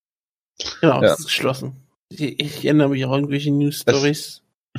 Stimmt, da, da war irgendwas. Ja, hervorragend. Deswegen macht es Sinn, dass sie da nicht hingehen würden. Das wäre ja illoyal gegenüber. Ja, genau. Äh, Leslie Smith ist äh, Gewerkschaftsaktivistin und UFC-Kämpferin, kämpft gegen Aspen Ladd. Ja, Ich bin sicher, die UFC wird ihr Daumen drücken. genau. Dann haben wir noch äh, irgendwie georgischen Kämpfer, dessen Namen kann, gegen Ricky Simon und der äh, Zeitfahrweltmeister Tony Martin kämpft gegen äh, Kaita Nakamura. Sollte er gewinnen. Gut. Haben wir sonst noch was? Ich hoffe nicht. Nein. Ich, ich, ich glaube auch, dass wir durch sind jetzt, oder? Nachdem wir äh, dann äh, nächste Woche wahrscheinlich müssen wir mal gucken, eher keine Ausgabe machen, weil wir kein Preview haben, hören wir uns vermutlich wieder zu ähm, Raquel Pennington gegen Amanda Nunes, UFC 224 mit Jacare da Sousa gegen Kevin Guest oder mit dem Common Event. Das wäre vielleicht, ich- das wäre auch eine Show für dich, da Wutke. ich- Da bin ich immer noch im Urlaub. Junge. Ja, dann machen, müssen äh, Wut- Wutke und ich das machen, oder? Ah, natürlich müssen wir das dann scheinbar machen. Ja, hallo Amanda Nunes gegen Raquel Pennington kannst du wohl auch was erzählen. Mackenzie Dern. Habe ich noch gar nichts von dir zugehört zu Mackenzie Dern, was? Es ist, es ist der erste UFC-Titelkampf zwischen zwei offen lesbischen Kämpferinnen und ich bin sicher, die UFC wird das sehr gut vermarkten. Ich bin sicher, ich Ja. traue denen Ja, gut, dass äh, sie das vollkommen gut machen. Offen lesbische männliche Kämpfer gibt's ja auch relativ wenige. Und das ist auch der erste Kampf zwischen zwei Kämpfer, äh, wo alle Ehepartner in der UFC sind, der Vertrag? Das Alle kann Ehepartner. durchaus sein, ja. Ich weiß nicht, ob sie alle ver Das klingt nach, sehr, das ich, klingt nach Polygamie. Ist Amanda Nunes, ist, ist Amanda Nunes verheiratet? Nein, Oder ist das ich nur nicht. Verheiratet ist, weiß ich jetzt nicht, aber ist ja auch. Aber ist, Ja. ist Nina Ansaroff noch in der UFC? Die hat doch letztens erst gewonnen gegen Angela Hill, glaube Ja. ich. Also, Also sie eigentlich müsste in der müsstest UFC du, sein. du müsstest eigentlich Ansaroff gegen Torres auf die Undercard packen, aber das Krise Ja. nicht auf die Reihe. So, Eigentlich müsste man das tun. ja. So kann man dann aber vielleicht das Rematch aufbauen. Die Verliererin des Kampfes tritt dann gegen die ähm, Partnerin an. Ja. In der anderen Gewichtsklasse. Das spielt doch keine Rolle. Mensch. es, es geht darum, Pay-Per-Views zu verkaufen. Entertainment. Natürlich. Ich Es vergaß. wirklich kein, es spielt doch wirklich keine Rolle. Deswegen wird der Conor McGregor nicht bestraft und deswegen ist CM Punk in der UFC. Es geht um Unterhaltung. Wir sind hier nicht im echten Sport, verdammt nochmal. Nee, deshalb kämpfen auch Vitor Belfort gegen Lyoto Machida auf der Show. Ich freue mich schon auf unser Preview dazu. Zwei Brasilianer gegeneinander antreten, das ist selten der Fall. Alexei Oleinik. Alexei Oleinik.